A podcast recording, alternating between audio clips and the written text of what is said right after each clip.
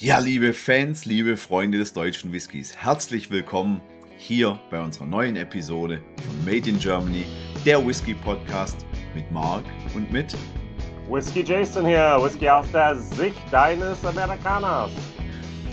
Wie schon seit über einem Jahr geht es auch heute wieder um neuen deutschen Whisky. Wir haben euch die News des deutschen Whiskys, was gab es als Neuerscheinungen im vergangenen Monat und wir haben Special Guests und ich finde, das passt heute ja wie die Faust aufs Auge. Wir haben mal begonnen mit dem Thema, äh, dass der deutsche Whisky immer verschrien wird als Obstler und heute haben wir eine Obstbrenner-Dynastie, die den Weg zum Whisky gefunden hat und ja mittlerweile eine ja, namhafte Größe am Markt ist. Wir haben den Christian und den Moritz Steinhauser bei uns, die als Familie Steinhauser hinter der Marke Brigantia stehen. Ich bin sehr gespannt drauf, Jason. Das wird ich sicher auch. interessant.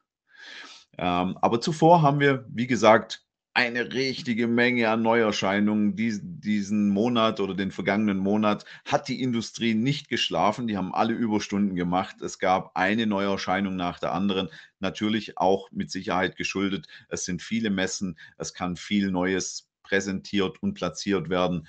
Ich bin gespannt, was wir heute alles für euch hier im Portfolio haben. Jason, äh, Rüdenau hat hier ordentlich rausgehauen. Ja, fünf Stück insgesamt. Wahnsinn. Also, wir haben ein St. Kilian Signature Edition ähm, Nummer 12. Das ist 50,5 Prozent. Alkoholgehalt 0,5 Liter für 48,90 Euro. Das ist ein vierjähriger Single Malt, der zum größten Teil in ehemaligen Moscatel de Zatebal Desert Weinfässern reifte. 225 Liter groß waren die. Und dann gab es ähm, auch eine Vermählung hier mit ehemaligen ähm, Fässern, die vorher jamaikanische Rum hatten. Und dann kamen noch frische amerikanische Eichenfässer dazu. Wow, drei verschiedene Fässer zusammen, 12.550 Flaschen. Ist noch erhältlich. Sehr, sehr gut. Und du bist eher der rauchige Typ. Das, so sieht es aus. Also, die Batches werden ordentlich größer, wie ich gerade feststellen muss. Äh, da kommt ja eine, eine richtige Sinnflut an St. Kilian Whisky auf uns zu. Mhm. Und jetzt raucht die auch noch.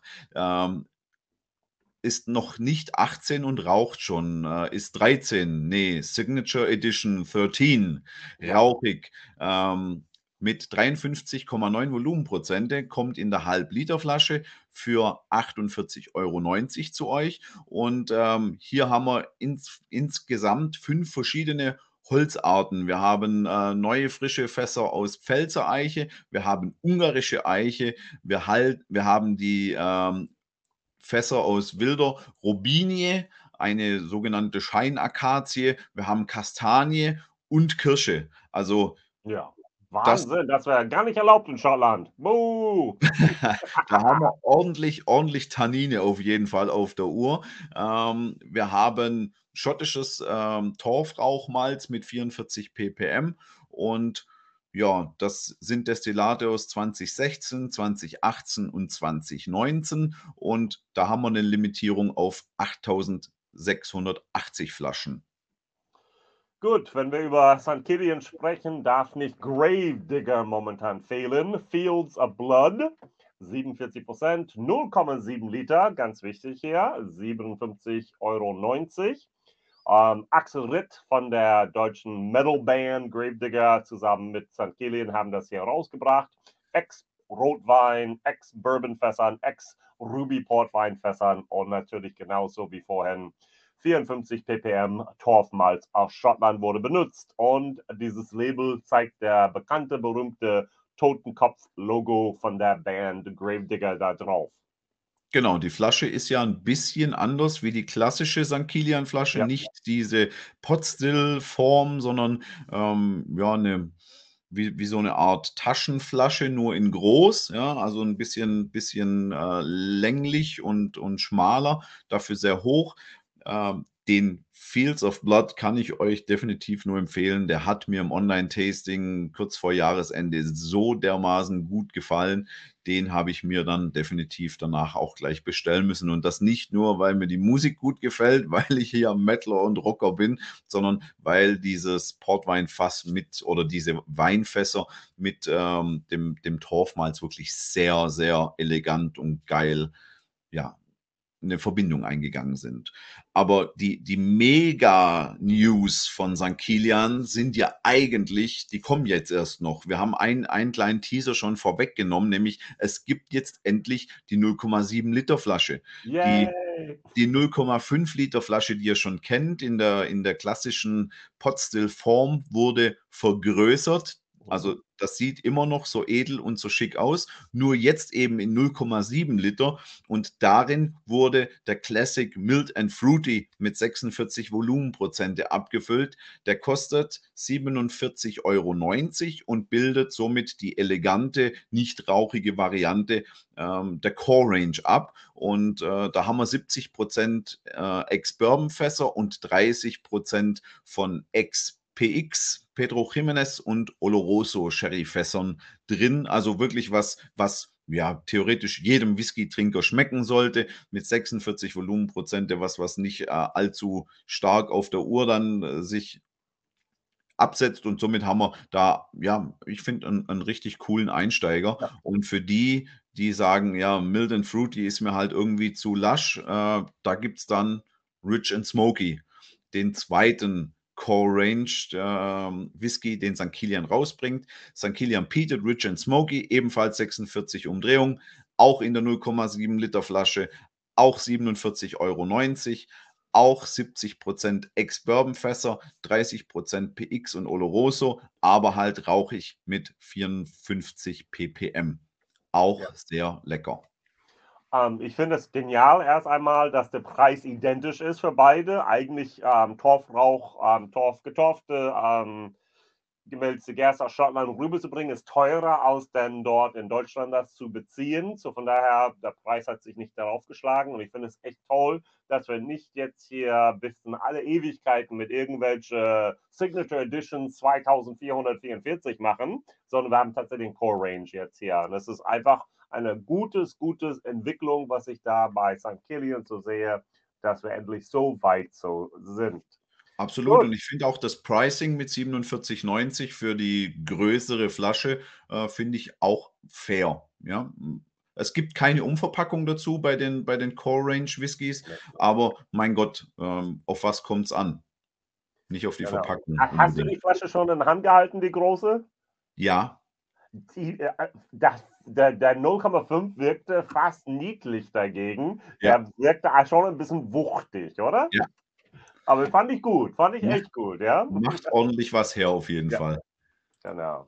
Gut, dann gehen wir weiter jetzt hier Rothaus Black Forest Pinot Noir Wood Finish 2022 mit 53,5 Prozent. Das ist Fassstärke. Ähm, 0,5 Liter für 59,90 Euro. Ähm, zuerst reifte der Whisky in Ex-Bourbon-Fässern und wurde anschließend für diese Pinot Noir heißt Spätburgunde, ein Rotwein ähm, Fassfinish in, von dem Weingut von Franz Keller.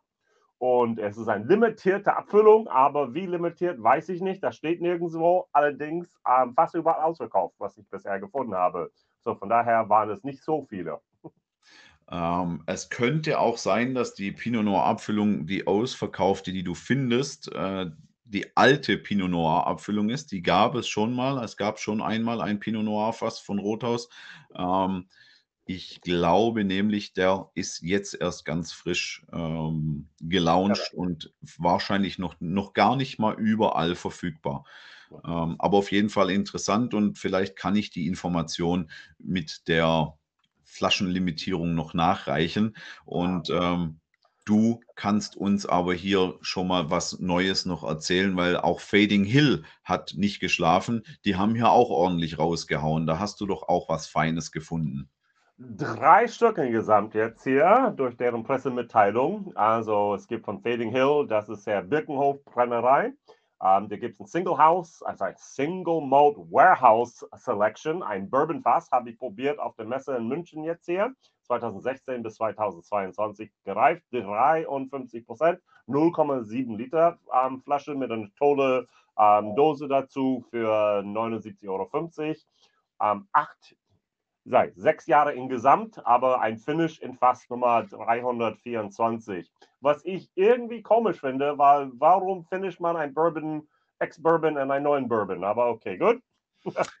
Also tatsächlich kann ich das schon ein bisschen nachvollziehen, weil falls du, falls du von Baines aus äh, Südafrika die Whiskys Mhm. kennst, die sind, glaube ich, sogar dreimal umgelagert in frische Bourbonfässer. Und das macht dann schon äh, trotz jungen Alters wirklich so ein intensives Bourbon, dieses, Okay. dieses äh, Toffee, Vanille, also das kommt schon dann alles richtig mächtig rüber, weil sich das halt einfach ja multipliziert durch die Mehrfachlagerung. Ich kann mir das schon sehr gut vorstellen. Okay, sehr, sehr gut.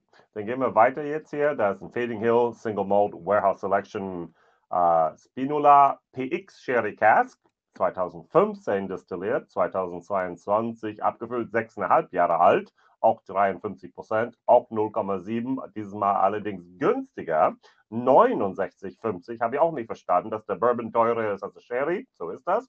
Und das wurde gefinisht in Fass Nummer 693. Ja.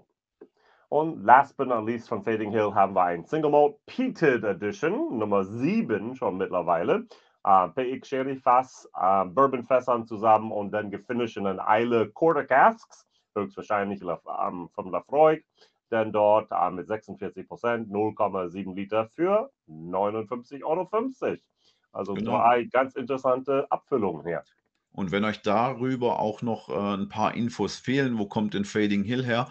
Auch Fading Hill haben wir schon mal vorgestellt hier bei uns im Podcast. Einfach mal nachher, wenn ihr diesen Podcast zu Ende gehört habt, natürlich erst mal ein bisschen durch die Folgen scrollen und dann findet ihr relativ nah an dieser Folge Fading Hill und könnt euch darüber natürlich auch noch informieren. Gut. Wir werden eine kleine Werbepause hier machen und etwas vom Nine Springs hören. Hey, Silke hier von der Nummer 9 Spirituosenmanufaktur. Ich wünsche all deinen Zuhörern ein unglaublich aufregendes neues Jahr mit vielen genussvollen Momenten. Wir bei Nine Springs starten voll durch. Wir sind seit ein paar Tagen schon in Berlin auf der Grünen Woche vertreten und natürlich sind wir längst in der Planung und Vorbereitung zum zweiten Deutschen Whisky Festival am 29. und 30. April auf Burg Scharfenstein. Tickets dafür sind in Kürze erhältlich in unserem Online-Shop und direkt in der Whisky-Welt. In der Nähe stehen für unsere Gäste einige Hotels sowie Caravan-Stellplätze direkt unterhalb der Burg zur Verfügung. Also, save the date! Ja, und zurück von Nine Springs gehen wir direkt an den Bodensee. Schon fast zu unseren Gästen, aber erstmal stellen wir noch eine neue Abfüllung von Brigantia vor, nämlich das Bourbon Single Cask Nummer 1083, ein fünf Jahre alter Whisky mit 57,3 Volumenprozenten. Äh, Das ist natürlich eine Fassstärke und der kommt in der 07 Flasche für 69,95. Der hat äh, ja Anfang des Jahres den Verkaufsstart gehabt, ist limitiert auf 252 Flaschen und ähm, soweit ich weiß, ein absoluter Renner. Und äh, von den 252 Flaschen sind nicht mehr allzu viele da. Ja. Dann gehen wir hier weiter und eine ganz liebe Grüße an meinen deutschen Whisky-Papst, das ist der Basil. Ähm, er hat mir ein paar Tipps gegeben, welche Sachen hier auch denn auftauchen sollten. Und eins davon war von The Ox, Single Malt Whisky, Fassstärke, sieben Jahre alt. First Fill German Eiche Oak, fünf Jahre. Und dann ein Cognac-Finish für zwei weitere Jahre. 53 Prozent, 0,5 Liter Flasche für 64,90 Euro. Und es gibt auch eine The Ox Single Malt uh, Whisky Peated Cast Strength, auch sieben Jahre. Ähm, die ersten fünf Jahre in Ex Lafroig Fass und dann dort die weiteren zwei Jahre in ein First Fill Oloroso Fass, dann dort 53,5 Prozent Alkoholgehalt, auch 0,5 für 69,90 Euro. Hast du schon mal was von The Ox gehabt? Äh, Tatsächlich habe ich die bei mir noch auf der Liste, äh, wo, ich mir, wo ich mir was besorgen muss. Ochs habe ich noch nicht probiert. Okay, gut, gut, gut. Ich muss vielleicht was dir rüberschicken. Oh ja. Samples kann ich dir geben. Ja. Ja, und äh, nachdem wir schon langsam gesteigert haben in, den, in der Fassstärke, steigern wir jetzt hier mal ähm, das Hardcore Heavy Metal und haben von Metamalt einen neuen Wacken Whisky. Ja, die Edition 2223 kommt jetzt raus oder ist rausgekommen. Äh, 666 Flaschen, die mit 43,6 Volumenprozente in der Halb-Liter-Flasche abgefüllt wurden und ihr müsst einen schmalen Taler dafür berappen, 49,90 Euro. Und äh, nachdem eben 2021 schon mal die erste offizielle Wacken Edition des Whiskys rauskam, zum äh, 625-jährigen Jubiläum von der der Fesslermühle, die wir übrigens auch schon bei uns im Podcast zu Gast hatten und die auch ganz interessante Geschichten über die Entstehung von der Kooperation äh, Metamalt oder Fesslermühle mit Wacken und dem Wacken Open Air äh, ja, uns berichten. Auf jeden Fall auch hörenswert. Ähm, kommt eben jetzt der neue offizielle Metamalt Wacken, Wacken Whisky, ja, Wacken Whisky mit dem Wacken Logo und äh, ist mhm. was, was äh, sehr feines, ist eine Komposition aus heimischen Weinfässern, äh, hat ein schottisches Whiskyfass mit drin und ähm, eben wurde in einem Bunner Heaven Fass gefinisht und hier trifft dann das regionale Getreide auf diese speziell ausgesuchten Fässer. Die machen da auch leckeres Zeug, vor allem weil da eine geile Geschichte mit dem Korn dahinter steckt. Ich ja. möchte nur nicht zu viel verraten, auch diese Folge absolut hörenswert. Und den nächsten Whisky, den du uns vorstellst gleich, die waren auch schon zu Gast bei uns, nur unter einem anderen Namen. genau. Früher hieß es Feinste Brände, da gab es irgendwelche Markenrechtsprobleme. Jetzt heißen sie Meyers äh, Mai und Bock, wenn ich jetzt richtig ausspreche, jetzt hier BCK nur. Und die haben jetzt hier ihre Whiskys auch ein bisschen umgenannt. Die haben dann hier dieses AIX, also X, und dann Bourbon also ähm, B-O-Umlaut R-B-E-N. Und was ich nicht ganz verstehe, wenn man eine Ex-Bourbon-Abfüllung ähm, macht, der hat keinen Ex-Bourbon gesehen. Das ist ein Shirley, das ist ein Single Cask Corn Whisky mit 48,8 Prozent, 0,5 Liter für 49,95 Euro. 100% Mais, also 30 Liter Sherry-Fass gewesen, First Fill. Und es wurde gebrannt am 31. August 2019 und hier dann im Herbst 17. September 22 abgefüllt. Es gibt auch eine Ex-Bourbon Oak. Das wurde ein deutsche Eiche, Second Fill, auch 30 Liter. Gleiche ähm, Datum wie auch abgefüllt Datum. Auch hier sind wir bei 49,95 Euro für die 0,5 Liter. Allerdings hier haben wir dann 48,2% Alkoholgehalt. Offenbar hat der Deutsche Eiche ein bisschen mehr Angels durchgelassen, die was da genommen haben. Ja, und äh, wir bleiben bei verrückten Sachen, nämlich der Liquid Madness. Äh, die haben ihren Find Number 6 rausgebracht. Der oh. kommt aus Rüdenau. Ein St. Kilian, der in einem Faust-Eisbockfass eine Vollreifung äh, erfahren hat mit 60,3 Umdrehungen immer noch. Und da kostet der halbe Liter 74,90. Ähm, natürlich ein deutscher Single Malt Whisky, der eben in diesem von der Brauerei äh, Faust verwendeten Eisbockbierfass verwendet wurde. Ein First Fill, wie gesagt, eine Vollreifung, der ist vier Jahre und neun Monate alt, ist rauchig. Also da gibt es ordentlich auf die Fresse. Und mhm. äh, wer da richtig Bock drauf hat, auf diesen Eisbock, kann sich 348 Flaschen davon kaufen. Wohl genau. Sehr gut. Dann gehen wir hier weiter zu etwas, was auch Basil verdanken darf. Ich hätte es sonst nie gewusst. Patrice Brunner Single Malt Whisky, äh, Weihnachtsedition, 48% Alkohol, 0,5 für 45 Euro. Also diese Single Malt wurde jetzt aus den ähm, lokalen Gerste produziert, Hefe und Quellwasser. Ähm, und damit hat man eine Stammwürze für 15,2 ähm, Prozent gehabt, was sehr, sehr hoch ist. Und diese Whisky wurde viermal gebrannt. Nicht ein, zwei, drei, sondern viermal. Und da war es dann auf 89 Prozent dann hoch. Und dann haben sie es tatsächlich, und das, was ich interessant fand, auf 48 reduziert. Und danach ging es, äh, dieser Brand hier für zwei Jahre in ein, ein altes Bourbonfass. und anschließend für zwei weitere Jahre in ein kräftiges Portweinfass, limitiert hier auf 100 Flaschen. Also diese Whisky kommt vom, es heißt Q13 in Paderborn, ist eigentlich bekannt für deren leckeren Speisen. Allerdings vertreibt auch das Restaurant Feinkost und im Besonderen immer wieder eigene Single Malts. Habe ich noch nie was davon gehört und dachte, das ist echt sehr interessant. Sehr interessant. Es hört sich für mich im Moment sehr, sehr rund an. Ich glaube, dass dieser Whisky sehr, sehr, sehr rund und bekömmlich sein könnte. Genau. Mhm. Interessant, mhm. oder? Also 48 vorher bei Fassstärke und 48 nachher beim Rausnehmen. So, gut. Ja. Es gibt ebenfalls noch eine runde Sache, äh, nämlich den Whisky aus dem Sauerland. Und von den Sauerländern hören wir jetzt noch einen kleinen Werbeblock, bevor wir dann zu unseren Gästen kommen von Brigantia, von der ersten Bodensee Whisky Distillery, zum lieben Moritz und zum Christian.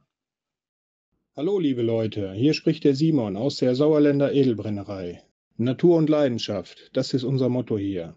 Ich habe mich verliebt in unseren Whisky, ich habe mich verliebt in unsere Produkte. Ich bin seit einem Jahr hier in der Brennerei tätig als Quereinsteiger. Das ist einfach nur geil. Ich hoffe, euch gefällt alles, was wir machen, genauso gut wie mir und dass ihr auch mit Leidenschaft und Liebe beim Produkt seid. Jetzt wünsche ich euch viel Spaß beim Zuhören bei dem Podcast von Jason und Mark. Ja, und direkt aus dem Sauerland werden wir nun reisen an den wunderschönen Bodensee. Wir haben heute zwei Gäste, nämlich den Christian und den Moritz Steinhauser. Erstmal einen wunderschönen guten Abend euch und ich freue mich, dass ihr heute unsere Gäste seid und ja, uns euer Produkt und eure Brennerei näher bringen wollt. Ähm, Christian, Moritz, erzählt mal, äh, warum haben wir denn euch heute hier? Was macht die Firma Steinhauser und warum haben wir hier zum Thema Whisky auch etwas zu erzählen, weil ähm, unter der Marke Steinhauser kennt man ja eventuell den Whisky nicht unbedingt. Ja, hallo zusammen erstmal. Also mein Name ist äh, Moritz ähm, Steinhauser und ja. Ich bin der Christian. Und ja, was kann man so zu dem Whisky erzählen? Beziehungsweise, ja, wie du jetzt schon gesagt hast, Marc, also Steinhauser ist jetzt in der Whisky-Szene, sage ich jetzt mal, eher weniger ein Name, aber dafür unser Brigantia. Also der Brigantia gehört zu uns. Und ja, er heißt Brigantia. Also wir sind ja vom Bodensee, wie du schon erwähnt hast. Und der Obersee von, von Bregenz, also der Obersee vom Bodensee, hieß damals in der römischen Zeit ähm, Brigantium. Und das ist eben die Ableitung von unserem Brigantia. Okay, also hat einen regionalen und äh, geschichtlichen Hintergrund im Prinzip, die Namensfindung für die Marke. Genau. Und ähm, die Firma Steinhauser hat ja nicht mit der Marke Brigantia begonnen. Ihr kommt eigentlich aus ja, der klassischen Obstbrennerei. Das ist richtig. Also wir ähm, brennen und destillieren schon seit 1828. Das ist schon eine lange Zeit. Und sind halt 2011 dann eben auf den Whisky-Reiter aufgestoßen. Klar machen wir klassische Obstbrände, was eigentlich gang und gäbe am Bodensee ist. Wir sind in der Obstregion und dadurch ist Williams und Äpfel eigentlich das Hauptthema im ersten Linie. Aber dennoch haben wir jetzt mittlerweile viel Whisky-Auswahl und ähm, andere schöne Geschichten wie Rum etc. und schönes und vieles mehr das bringt, ja, das triggert mich ja dann direkt, ja, weil äh, wir haben mit unserem Podcast begonnen mit einem Jingle am Anfang immer. Deutscher Whisky schmeckt wie Obstler, ja. Ähm, jetzt haben wir hier ja dann das perfekte Beispiel. Ihr macht sicherlich Whisky, der nach Obstler schmeckt, oder? Ist tatsächlich nicht der Fall. Bravo. ähm, ihr habt ja nicht die klassische Obstbrennerei umfunktioniert zu einer Whiskybrennerei. Ihr habt euch da oder euer Papa hat sich da ja was äh, Besonderes einfallen lassen. Vielleicht können wir da mal ganz kurz drauf eingehen. Ihr habt ja nicht nur sehr lange Familienhistorie und Tradition, sondern sogar euer, eure Brennapparatur für den Whisky hat ja eine wahnsinnige Geschichte. Erzählt mal ein bisschen was über ja, euer Material, das ihr zur Verwendung habt. Mhm. Ähm, es ist ja so, uns ist auch immer wichtig, dass was dahinter steckt, beziehungsweise dass wir auch darüber was erzählen können. Wie du jetzt eben angesprochen hast, das mit unserer Brennerei. Wir haben zwar Brennblasen, auf der rein nur Obstbrände gebrannt werden, Aber als Papa, ähm, das ist auch schon, ja, wann war es, 2000, gut 2008, wo wir sozusagen der erste Sud gebrannt haben, ähm, hat er, oder sind wir zufällig auf eine Brennerei gestoßen von 1890, die wir komplett restaurieren durften. Wir haben ein offenes Historiusbecken und durften sozusagen ähm, die Brennerei wieder in Betrieb nehmen. Ähm, ja, unser Vater, der hat, ähm, als er da oben war und was natürlich auch ausschlaggebend war, war der Tresor, also der ähm, Siemens 1 3-Liter-Zähler, ähm, dass wir den halt, den haben sie mit, mit, mit ähm, Meißel, sage ich jetzt mal, haben sie den aus dem Beton rausgeschlagen, waren zwar ewig lang beschäftigt, aber wir haben sogar den Original-Tresor, ähm, genau, und so durften wir das dann wieder in Betrieb nehmen. Und er wurde halt, äh, die Brennerei wurde komplett restauriert. Es war ein Papa wichtig, dass halt ähm, ein Schauglas mit dabei ist und dass der Helm dementsprechend verändert wird. Ähm, ja, und seitdem liefert diese Brennerei von 1890 den Grundstein von unserem Whisky Bregantia. Und auf dieser Anlage wird dann auch explizit nur der Whisky gemacht? Oder wird dort auch irgendwas anderes destilliert? Nein, nur, also ausschließlich nur der Whisky. Okay, dann können wir ja schon mal damit aufräumen, dass aus irgendwelchen Gründen irgendwelche Restbestände äh, vom Obstler in den wunderbaren deutschen Whisky reingehen können ähm, und dass er deshalb nach Obstler schmeckt. Ähm, ich finde, ja, also Jason und ich haben jetzt seit über einem Jahr kräftig daran gearbeitet, dass genau dieses Vorurteil nicht mehr besteht und ähm, ihr habt mit euren Produkten und euren ja, Preisen, die ihr mittlerweile ja schon ähm, kräftig abgeräumt habt, habt äh, ja auch schon bewiesen, dass das definitiv nicht der Fall ist, dass es sich hier um Obstler handelt, sondern dass wir von einem wunderbaren deutschen Single Malt reden können.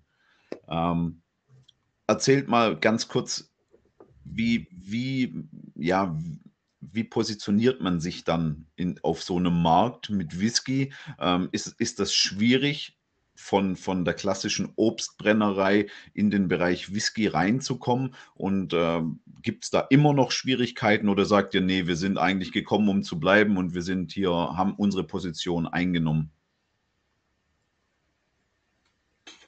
Also im Whisky-Bereich, klar, am Anfang war es immer eine schwierige äh, Phase, den richtigen Whisky-Würze erstmal herzustellen, dass man einen Grundstein gesetzt hat.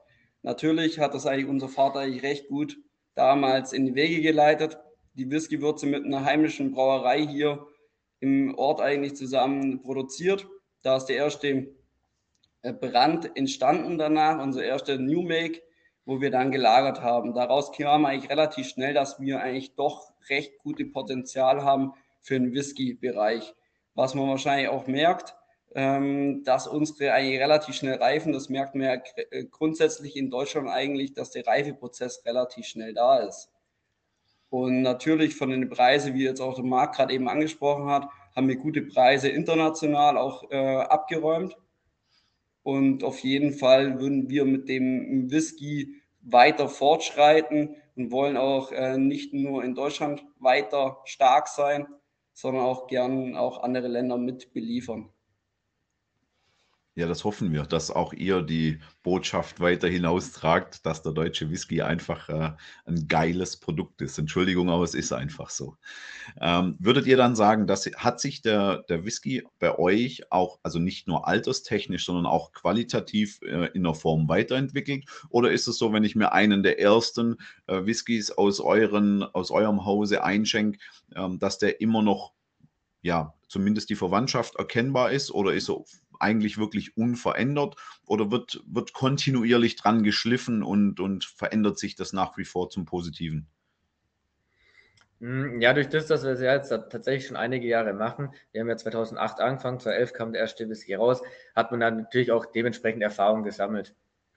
Ähm, klar, ähm, wie du jetzt gesagt hast, dass man den Familienbaustein bzw. Ähm, die Verbundenheit irgendwie merkt. Also unser Brigantia hat schon dementsprechend ähm, eine Struktur, die sich durch die komplette äh, Brigantia Range, sage ich jetzt mal, ähm, auch irgendwo durchzieht und auch bemerkbar macht. Aber natürlich ja. hat man an Erfahrung zugenommen. Klar. Ähm, du hast jetzt die Range angesprochen. Also ihr seid ja keine klassische äh, Single-Cask-Brennerei, die jetzt immer nur alle, alle naslang irgendwie mal ein, ein Fass produziert und dann so ein, ja, einfach ein Single-Cask rausbringt, sondern ihr habt ja mittlerweile schon eigentlich ein, mit eurem Classic eine Core Range oder ein Core Range Produkt, ein ständig verfügbares Produkt und ähm, habt ja auch Batches, also es sind nicht reine Single Casks. Ihr haut ja schon was auf den Markt. Das ist nicht so, dass ihr nur 30 äh, Liter im Jahr irgendwie verfügbar habt. Erzählt mal da ein bisschen was über, über euer Portfolio, beziehungsweise vielleicht auch, was ihr denn so an Whisky-Mengen produziert oder auch schon produziert habt. Was liegt bei euch? Also insgesamt haben wir ja ähm, eine relativ weite Range in dem Sinn. Das kann man schon auf jeden Fall sagen. Wir haben jetzt insgesamt sind es, glaube ich, neun. Na, jetzt der zehnte, Zehn. zehnte, wo jetzt auf dem Markt ist. Zehn verschiedene Whiskys. Da geht es eigentlich los vom äh, normalen Klassik, wo mittlerweile aber vier Jahre alt ist. Dann haben wir ähm, viele Bereiche wie Emmel Schwaben, wo ich glaube, äh, meinen, dass wir nachher bestimmt noch drauf eingehen ähm, sowie auch ein Achtjähriger, wo einfach länger gelagert sind. Wir nehmen viele verschiedene Fässer her. Dann äh, haben wir der Zwölfjährige, wo wir jetzt dann bald der dritte Batch auf den Markt bringen. Und wir spielen halt äh, viel mit den Finish-Bereichen, wo man einfach schöne Noten rauskriegt. Ob es ein äh, Gin Cask Finish ist, wo was ganz Besonderes ist, ähm, ein Eiler Cask Finish. Da haben wir einfach schon eine äh, schöne Vielfalt. Und von der Fässer her, mittlerweile spielen wir schon eine größere Menge. Wir haben so 1200 bis 1300 Fässer aktuell auf Lager. Schön. Da kann man ein wenig Whisky trinken. Also ihr seid versorgt. Definitiv. Wenn ihr jetzt zum Beispiel von dem Gin Cask sprecht oder wenn ich auch weiß, dass ich bei der Firma Steinhauser ja auch ähm, Wein bekomme, wenn ihr von Rum sprecht, den ihr produziert, heißt das, ihr produziert auch eure eigenen Fässer? Kann ich im Prinzip das Impfprodukt des Fasses vorab kosten und danach dann den Whisky mit dem entsprechenden Finish? Sind das alles, ja, oder das meiste dann wirklich eigenproduzierte Fässer sozusagen? Mm, teils, teils. Also beim Gin, äh, beim Gin Cask Finish, äh, das war die Idee von Michi, der kam zu uns und hat gesagt, ja, wir haben das Gin-Fass, wo zuvor unser Seegin drin war, soll ich mal ausprobieren? Und er hat gesagt, ja, Whisky und Gin äh, ist vielleicht gewagt, aber probieren wir es halt mal aus. Ähm, tatsächlich, du warst ähm, auf der Messe in Nürnberg, wo sozusagen ähm, der Whisky auch so vorgestellt wurde und er war also beliebt. Äh. Ja, wir waren eigentlich am zweiten Tag, haben wir schon keine einzige Flasche mehr dabei gehabt.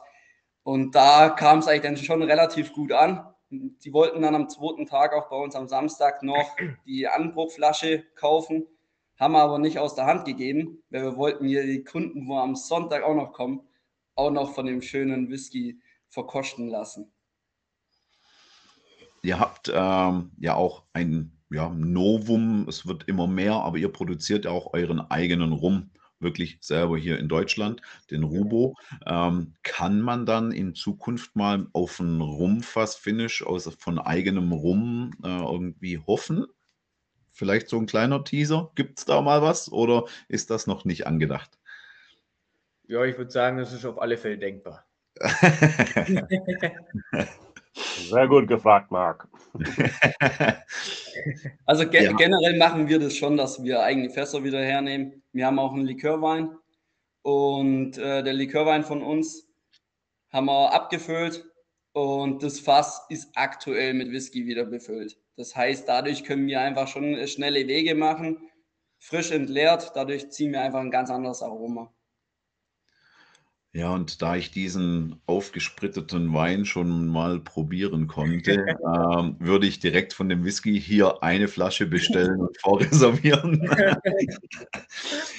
Ihr habt ja auch ihr habt ja auch schon, ähm, vor kurzer Zeit was Gepietetes oder in die Richtung Peat, äh, auf den Markt gebracht. Ihr produziert aber keinen Peated Whisky, Stand heute. Ist das richtig? Hm, wir haben tatsächlich ähm, ein Projekt gestartet, das war 2019, 20.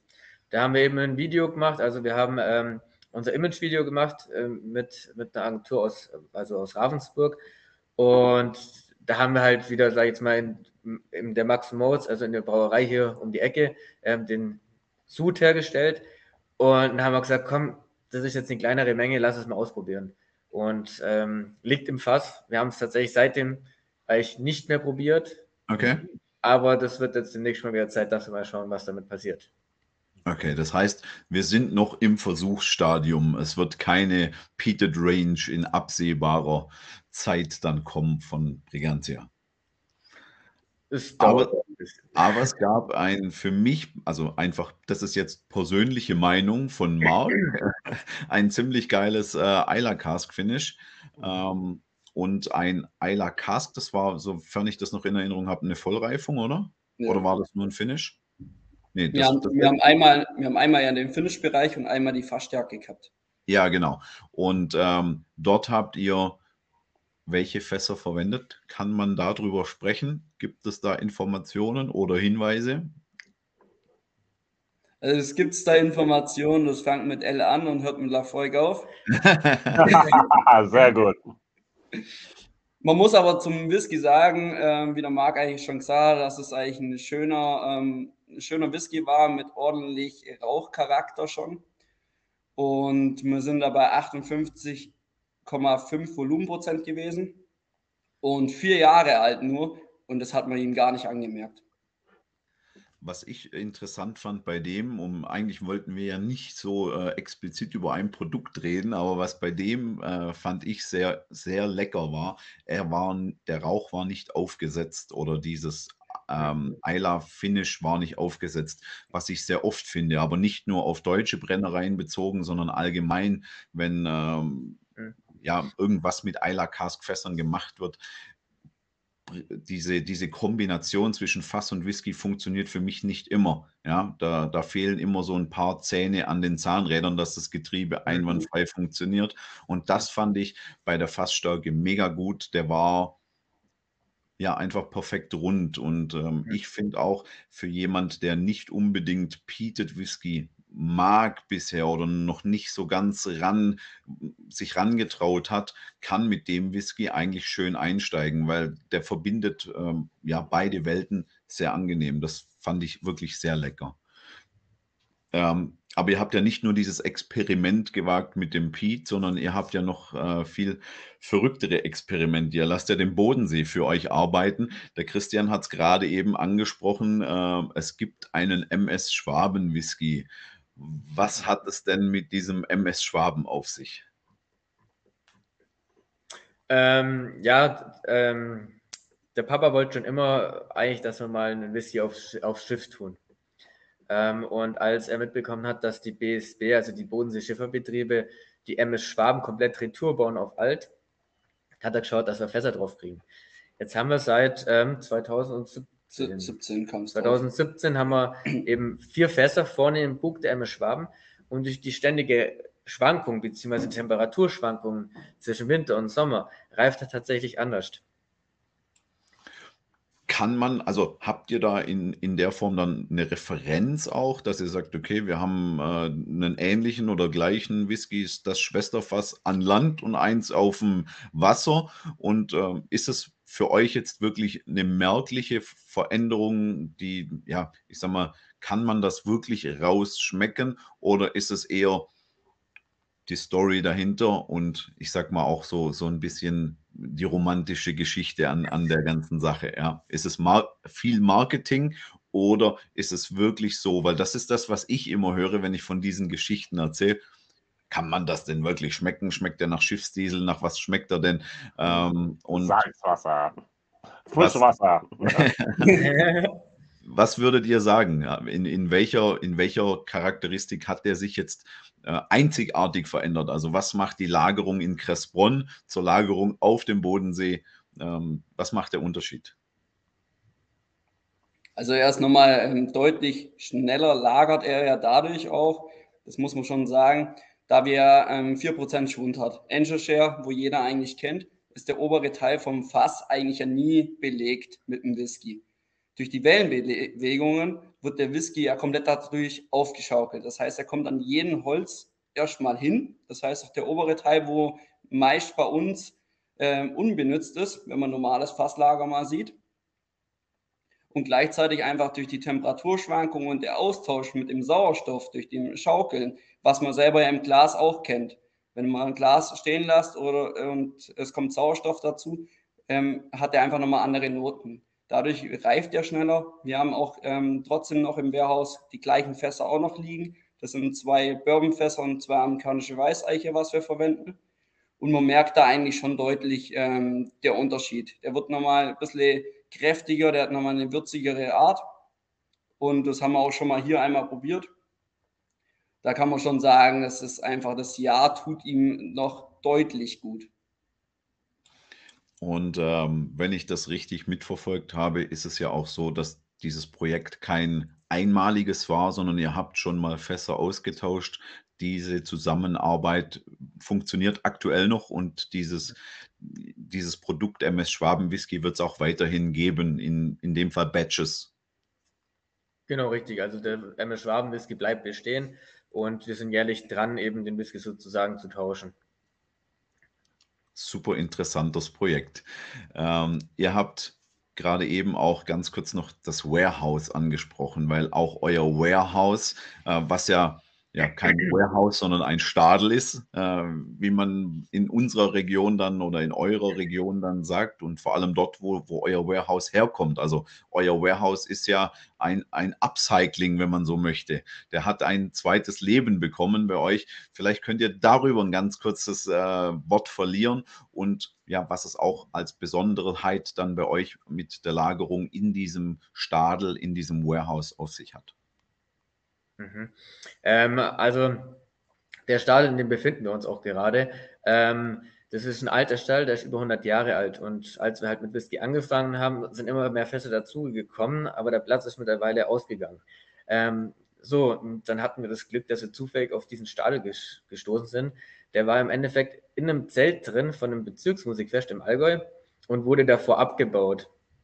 Ähm, und ja, wir hatten das Glück, dass wir den Stadel erwerben konnten. Ähm, wir sitzen jetzt gerade auf der Empore sozusagen, ähm, wo unten drunter eine Museumswelt oder eine Erlebniswelt, was Whisky betrifft, äh, entstehen soll. Und ähm, ja, die, also der ist über 100 Jahre alt und der Whisky reift hier drin, das ist nur ein Bruchteil, weil wir halt hier keinen Platz mittlerweile hatten. Ähm, und der reift bei Kräftbronner Blasmusik. Das war dem Papa immer wichtig, weil er das halt aus, äh, aus Südtirol kannte. Also so wie die Amerikaner im Prinzip den äh, Metallica Whisky mit Metallica äh, Platten beschallen, Schall. so, so wird äh, in Deutschland am Bodensee in Kressbronn mit äh, Kressbronner Blasmusik gereift. Ähm, könnt ihr sagen, dass der Whisky deshalb glücklicher reift? Wir ja. vermuten mal schon. Vor allem, ist es halt so, ihr seid nicht immer da, wir sind nicht immer da und der will ja auch irgendwo bespaßt werden. Ne? Ähm, und ja, es kann nur positiv sein. ähm, der Stadel ist ja im Prinzip auch ja, in, insofern offen und bekommt die Jahreszeiten voll mit, wenn ich das noch richtig in Erinnerung habe. Ähm, somit auch hier die Regionalität und wichtig im Prinzip die Auswahl des Standorts. Ähm, am Bodensee haben wir ja schöne Temperaturschwankungen. Jetzt im Moment gerade ordentlich Winter. Es soll noch mal ordentlich Winter kommen. Im Sommer wird es schön warm. Ähm, somit habt ihr mit Sicherheit äh, ja nicht vielleicht wie bei Kavalan oder wie bei Milk and Honey, die äh, fast subtropisches mhm. Klima haben, aber ihr habt auf jeden Fall höhere Temperaturschwankungen wie die Kollegen äh, aus nördlicheren Regionen oder vielleicht äh, dann sogar aus Schottland. Ähm, also kann man schon davon ausgehen, dass ein jüngerer Brigantia eventuell sogar mehr Aroma mitnehmen kann? Oder was, was denkt ihr? Ist das schon so, dass, dass die Lagerung in diesem Stadel nochmal ja, was Besonderes mit ausmacht? Das auf jeden Fall. Also wir haben, äh, klar, haben wir hier unten am Bodensee mehr Temperaturschwankungen, so wie jetzt auch der Marc schon gesagt hat. Wir machen generell, ähm, schauen wir einfach, auch wenn wir jetzt auf der MS Schwaben jetzt nochmal zurückgreift, da haben wir auch die hohen Temperaturschwankungen. Da merkt man es nochmal viel deutlicher. Da haben wir im Sommer knappe 40 Grad unter Deck und im äh, Winter sind es da 0 Grad. Da merkt man es noch extremer, dass er schneller reift. Das ist so krass, haben wir es jetzt bei uns hier im Stadion nicht mehr. Aber wir haben im Sommer sind wir eigentlich da schon auf 25 Grad. Jetzt haben wir hier eher an die 16 Grad. Viel mehr haben wir, glaube ich, nicht. So schwankt es schon deutlich und geht klar, kommt es dann auch auf den Whisky an und dadurch reift er einfach ein bisschen intensiver. Und wenn jetzt irgendjemand sagt, mein Gott, diesen Stadel muss ich gesehen haben. Ähm, ihr seid eine besuchbare Distillerie, also kann, kann ich bei euch einfach vorbeikommen und mir das alles mal anschauen? Ähm, oder habt ihr das alles hinter hohen Zäunen versteckt und kommt man da nicht bei? Ja, also den Stadel kann man auf alle Fälle täglich anschauen. Ähm, wenn man die Führung mitmachen möchte, bieten wir das immer an. Also am besten man schaut auf unserer Webseite mal nach, da ist immer tagesaktuell, aber normalerweise ist immer von, äh, von, von Ostern bis Oktober, jeden Donnerstag und sonst ab 10 Personen kann man natürlich auch eine private äh, Führung dementsprechend buchen. Ihr habt in diesem Stadel ja wie du schon sagst, äh, seid ihr gerade dran mit so einer kleinen Erlebniswelt und man kann ja auch Whisky bei euch live erleben. Genau auf dieser Empore, auf der ihr gerade im Moment sitzt, finden ja sogar Tastings statt. Also wenn man bei, bei der Firma Steinhauser ein Online ähm, oder über Online ein, ein Tasting bucht, sieht man das so nicht, aber man kann nachher in diesem wunderbaren Stadel auf der Empore im Angel Share der Fässer äh, weitere Whiskys genießen und dann ja nicht nur die Steinhauser Produkte, nicht nur die Brigantia Produkte, sondern ihr macht wirklich markenoffene Tastings, auch äh, Spirituosen übergreifend, nicht nur Whisky Tastings. Ähm, und in dem Fall die Führung. Also ist es eine Reise wert. Es ist sehenswert, wenn man am Bodensee oder in der Nähe Urlaub macht, vielleicht sogar auf dem Weg nach Österreich zum Skifahren. Dort liegt ihr ja auch sehr geschickt äh, an der Straße sozusagen kann man auf jeden Fall mal bei euch vorbeischauen. Und euch beide sieht man dann dort auch? Also seid ihr wirklich im täglichen Geschäft mit involviert?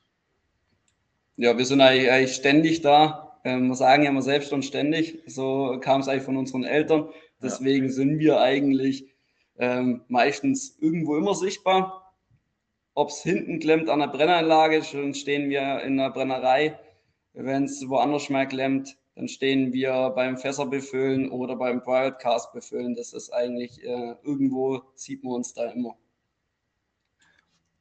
Ist es dann schon so, dass aus Papas Whisky und aus Papas Idee zum Whisky äh, die the Next Generation äh, Brigantia schon entsteht oder entstanden ist? Also seid ihr in dem Thema Whisky dann in dem Fall auch voll mit drin jetzt, oder? Genau, also allgemein sind wir voll mit drin ähm, und es ist auch unsere Leidenschaft geworden. Also das, was unsere Eltern damals gemacht haben, ist sozusagen an uns übergegangen und ja, wir brennen auch dafür. Ja, wortwörtlich in dem Fall. Also generell, wenn wir auch ein neues ähm, Fass aussuchen als Fassstärke, ist immer total interessant. Wir haben ja selber immer äh, unsere Ideen, was wir da nehmen können. Und so kommen eigentlich schon die ein oder anderen äh, guten Tropfen raus. Und da merkt man einfach in einer Generation, wenn wir alle zusammen das probieren, äh, das machen wir eigentlich immer. Da entscheidet nicht nur eine Person, sondern wir stehen wirklich alle zusammen äh, vom Destillateur und wir eigentlich als Familie und äh, suchen uns da das neue Produkt raus, was auf den Markt kommt. Genau. Also unser Destillateur, ähm, ähm, der Michi sozusagen, der macht dann das Grobtuning und ähm, wir probieren halt dann sozusagen miteinander, wie du ja gesagt hast, ähm, wo es hingeht. Und ist sich die Familie Steinhauser dann bei sowas einig oder unterscheiden sich die Geschmäcker bei euch familienintern dann auch? Oh, doch, wir sind uns eigentlich schon immer sehr schnell einig. Dann haben wir okay. schon ziemlich den gleichen Geschmack. ging, ging das in dem Fall mit den Genen über? so kam es, ja.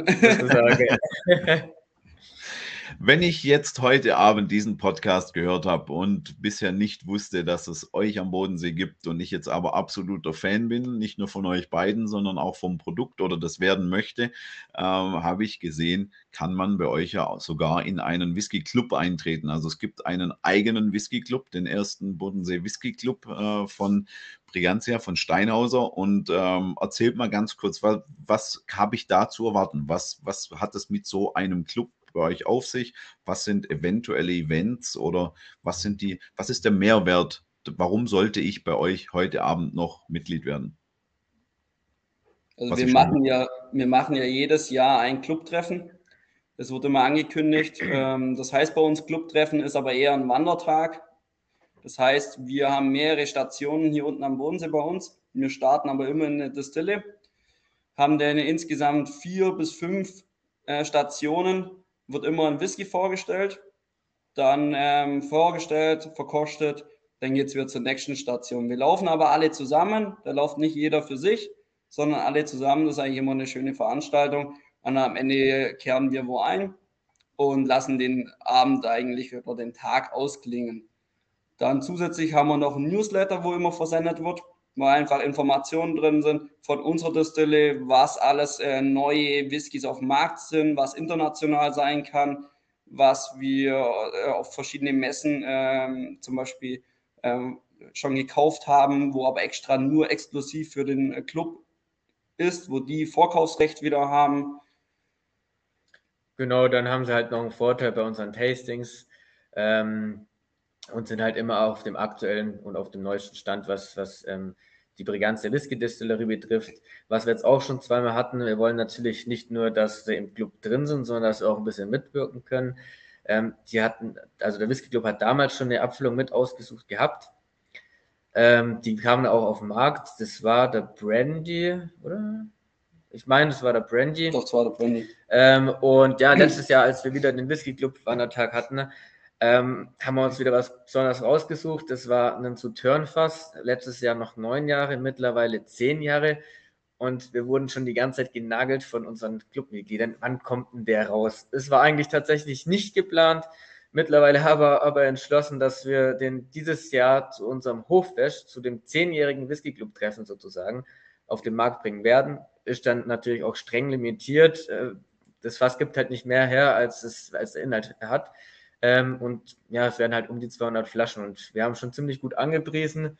Ähm, bei dem einen oder anderen Tasting konnten schon manche mitprobieren und ja, wir sind mal gespannt, ähm, wie lange der Whisky vorrätig sein wird. Aber das, ja, wir sind gespannt. Da ich ja feiern liebe, habe ich gerade irgendwo das Wort Hoffest mit vernommen. Äh, wann findet bei euch das Hoffest statt und was erwartet mich da? Was ist, ist da irgendwas Besonderes oder ist einfach nur ein Tag Hoffest fertig, äh, können kommen einkaufen oder erlebe ich da auch was? Also das Hoffest wird bei uns vor Ort sein, eigentlich genau hinter uns, beziehungsweise wir sind im Stadel, dann ist der Innenhof, wo dann auch ähm, die Brennerei ist. Da wird das ganze Hoffest stattfinden. Das wäre am 17.06. dieses Jahr. Und wir machen Seminare, dass man verschiedene Whisky-Bereiche kennenlernt. Wir haben Führungen, wir brennen Whisky. Das ist eine Showbrennerei. Im Endeffekt läuft bei uns, der Destillateur brennt. Und dann haben wir Foodtruck da, wir haben eine Musikanlage da, wir äh, stellen unseren Whisky vor, der, der wo eben da auf den Markt kommt, wo eben der Moritz gerade eben schon angesprochen hat. Dann haben wir verschiedene Whiskys aller Welt da, wo man mit ähm, probieren kann. Da kann man Samples dann kaufen, beziehungsweise kleine äh, 0,02 Gläser, dass man einfach 2 CL mal von einem anderen probiert und eigentlich vieles mehr. Das hört sich definitiv spannend an und äh, falls einer unserer Zuschauer, Zuhörer dann dort teilnehmen wird, ich freue mich drauf, wenn wir uns dort sehen. Äh, ich habe mich schon angemeldet und äh, ich werde auf jeden Fall mit dabei sein. Und äh, ich habe ja auch gehört, es kommen noch ein paar andere hm, Namen aus der, aus der Whisky-Branche, aus der Whisky-Industrie. Und ähm, ich glaube, das wird ein schöner Nachmittag, schöner Abend, ein schönes Fest. Ich freue mich drauf. Ähm, wir haben ja nicht nur das gemeinsam gemacht. Ich nutze einfach ganz kurz noch den Moment. Ähm, wir hatten ja sogar vor ein paar Wochen die Möglichkeit, eine Gruppenabfüllung für meine Whisky-Gruppe zu machen. Ähm, auch das ist bei euch ja möglich, einen personalisierten, individualisierten Whisky im Prinzip. Ich kann bei euch nicht nur als Whisky-Gruppe einen Whisky kaufen, sondern unsere Zuhörerfans können ja auch euren Whisky nicht nur in der Flasche kaufen. Ähm, da habt ihr auch was, was man bei euch bestellen kann, was man bei euch bekommen kann. Vielleicht könnt ihr darüber noch ein bisschen was erzählen. Mm, genau, also wir haben das Private Cask Lager, da haben wir 2010 2019 angefangen, in Planung zu gehen. 2020 wollte man das dann feierlich einweihen, was nicht ganz funktioniert hat, wegen Corona. Ähm, Großteils macht der Christian das mit dem Private Cast Lager. Ähm, jetzt haben wir nur mittlerweile das Problem, dass wir keinen Platz mehr für die Private Cast Plätze haben. Und deswegen müssen wir unten ausbauen und werden da sozusagen eine kleine Erlebniswelt mit einer Lounge reinbauen. Ähm, genau, du kannst ja nochmal eher drauf eingehen. Also es wird dann äh, so sein, dass eigentlich die Lounge, wo wir mit unten platzieren, dass einfach der, wo ein Fass bei uns hat, ein 30 Liter, dass er sich hinhocken kann, er kann sich da stundenlang mit seinem Fass was probieren. Äh, wenn die zu zweit sind und da zwei Stunden äh, den Whisky probieren wollen, dann können sie das gern machen. Sie können zeitgleich können sie durch die ganze Erlebniswelt dann eigentlich durchschauen, wie wird Whisky hergestellt, wie sind die Reifeprozesse, was am Ende, was wir auf dem Markt haben, dass wir einfach ein bisschen die Geschichte dahinter haben. Man kann äh, verschiedene ähm, Sensorik-Punkte ähm, wollen wir mit in das ganze Erlebniswelt einbinden, dass man einfach selber auch ein bisschen gefragt wird und einfach ein bisschen was probieren kann, riechen kann und einfach mit, mit dem Kopf dabei ist bei dem ganzen Whisky-Geschehen. Ja, und uns war es halt wichtig, ähm, was das Brightcast-Lager betrifft, ähm, dass nicht wir den Whisky leben, sondern dass der Kunde den Whisky lebt. Ja, also wir werden den Whisky nur ab, also wir füllen ihn selber auch ab, wenn es gewünscht ist, aber uns ist eigentlich wichtig, dass der Kunde dann runterkommt, er probiert dann mit uns die verschiedenen Fässer durch, ähm, entscheidet sich für einen Fass und befüllt das Fass auch selber. Also er ist von A bis Z halt dabei. Und wie Christian schon gesagt hat, hat der Kunde halt dann einmal im Jahr die Möglichkeit vorbeizukommen und das Fass sozusagen selbstständig zu verkosten, um selber zu sehen, wo geht denn das Ganze hin. Okay, interessant. Ich meine, nichts absolut Neues. Das, das, dieses Modell gibt es ja schon, ja. aber mit Sicherheit nicht überall in so einer tollen Atmosphäre wie dann bei euch in diesem alten Holzstadel äh, zwischen all den anderen Geschwistern, den anderen Fässern, ähm, mit Sicherheit ein, eine spannende Idee. Und wenn ich dann bei euch bin, ist es ja auch was für mich, wie ich finde, etwas Besonderes, man kann bei euch ja nicht nur euer Produkt kaufen. Ihr habt ja einen, ein großes Ladengeschäft mit dabei, das natürlich all eure Facetten ähm, der, der ganzen Firma abbildet, inklusive einem Getränkemarkt. Aber bei euch bekommt man Whisky aus der ganzen Welt zu kaufen. Genau. Also wir haben mittlerweile, sind es glaube ich über 480 verschiedene Whiskys, was ich meine, was wir aktuell da haben ähm, von der ganzen Welt. Klar, wir haben von Deutschland ähm, einige dabei. Wir haben äh, die Schotten dabei, wir haben Ihre dabei. Wir haben da eigentlich aus der ganzen Welt eigentlich äh, verschiedene Destillen, wo wir äh, mitverkaufen, wo aber auch wichtig sind. Das ist auch für unseren Whisky Club sehr wichtig, äh, dass sie einfach eine schöne Auswahl haben. Natürlich haben wir da auch alle Flaschen eigentlich offen. Das heißt, ähm, wer da Interesse hat an bestimmten Whisky, ist da, sind wir da nie abgeneigt, dass wir dann eine Flasche oder einen Tropfen ins Glas einschenken. Wow, also ein Rundum-Erlebnis, wenn man euch am Bodensee dann besuchen kommt. Genau. Sehr schön. Jason, ich Eine habe. letzte Frage habe ich. Ihr habt auch ein Heiligabend-Whisky. Wer kam auf die verrückte Idee, am Heiligabend zu destillieren? Habt ihr kein Familienfest da? Ja, das, das, ist eine gute Frage. Das hat sich mit der Zeit so ergeben. Also wir bestellen immer ähm, Richtung Dezember eben den Sud und kriegen dann auch im Dezember den ersten und ja, man hat dann angefangen am Vormittag von Heiligabend zu destillieren. Ja, das ist nur manchmal das Problem, dass halt es auch auf den Sonntag fällt. Dann gibt es halt dann den Knecht Ruprecht Whisky sozusagen. Oh. Dann brennt man dann nicht an Heiligabend, sondern am Nikolausabend. Interessant, sehr, sehr cool. Ja, ich glaube, wir haben nicht nur einen kleinen Einblick bekommen, sondern wirklich ein, eine, eine ähm, akustische, wollte ich sagen, eine akustische Führung durch euren Betrieb. Und ähm, ich glaube, den einen oder anderen haben wir mit Sicherheit auch hier neugierig gemacht, was es denn bei euch, bei Brigantia am Bodensee zu sehen und zu erleben gibt. Und ich bin gespannt, wen wir dann auch am Hoffest eventuell begrüßen können. Ähm, Christian Moritz, ich sage schon mal vielen, vielen Dank, dass ihr euch die Zeit genommen habt, äh, euch und euer Unternehmen vorzustellen. Das war super interessant. Wir sind für unsere erste gemeinsame Folge auf jeden Fall hier am Ende. Äh, wir werden aber mit Sicherheit, wie Jason und ich das schon ein paar Mal ähm, proklamiert haben, wieder auf euch zukommen. Wir werden irgendwann mal noch tiefer in die Materie eingehen, in das Whisky-Geschehen an sich. In unseren ersten Folgen möchten wir ja einfach immer ein breites Portfolio an Informationen bereitstellen, sodass sich die hoffentlich vielen neuen Fans für deutschen Whisky äh, informieren können und ja, vielleicht sogar ihre Deutschland-Rundreise mit schönen Destillerien, mit schönen Orten irgendwo voll bekommen. Und somit haben wir hier den Stop am Bodensee. Ein Haken dran und erledigt. Oder auch ja. bei irgendeiner Whisky-Messe einfach Steinhauser, Brigantia einfach mal verkosten. Eine kleine, einfach mal Horizonterweiterung erleben und das lohnt sich auch dann da, die Jungs da anzusprechen. Das letzte Wort gehört euch. Bitte Möchtet ihr noch irgendetwas loswerden an unsere Zuhörer, Zuschauer draußen, dann ist das jetzt eure Möglichkeit. Also erstmal vielen Dank, dass wir dabei sein durften. Das muss man äh, erstmal dazu sagen. Genau, es hat uns sehr gefreut, dass ihr auf uns zukommt und wir eben mit dabei sein durften. Und ja, was gibt es denn noch so? Ähm, also wir sind, äh, es wird ähm, noch ein Zwölfjähriger rauskommen, also die dritte Batch.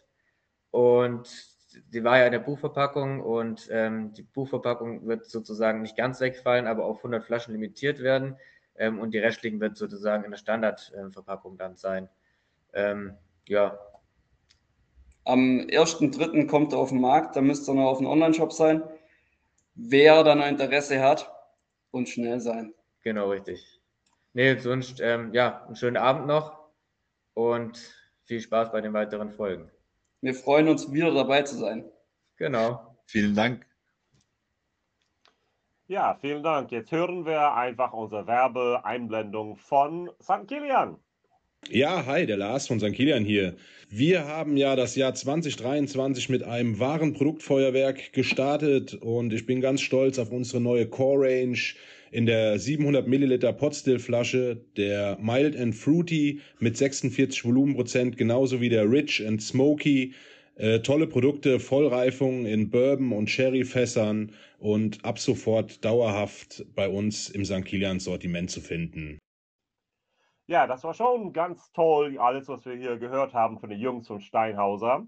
Wir werden uns auch dann im Februar natürlich hier wieder hören und sehen können. Da haben wir Helmut Knüppler, von der, der ist der Markenbotschafter von Langenhammer und wir werden da über verschiedene Produkte da sprechen, inklusive deren Silt Whisky. Ja, ich möchte euch einfach ermutigen, andere Leute hier von unserem Podcast zu erzählen. Ihr könnt uns jederzeit dann hier auch dann einfach mal ein E-Mail schreiben Ihr könnt uns immer wieder bei Instagram oder dann dort bei Facebook kontaktieren und ich möchte einfach Marc auch bedanken, dass er mit mir immer wieder auch diese Podcast hier macht. Dankeschön, Marc. Ja, sehr gerne und ebenfalls vielen Dank. Es macht mega viel Spaß und ich hoffe, ihr bleibt uns gewogen hier bei Made in Germany, der Whisky Podcast. Mit mir, mit Marc und mit Whisky Jason hier. Bye, bye.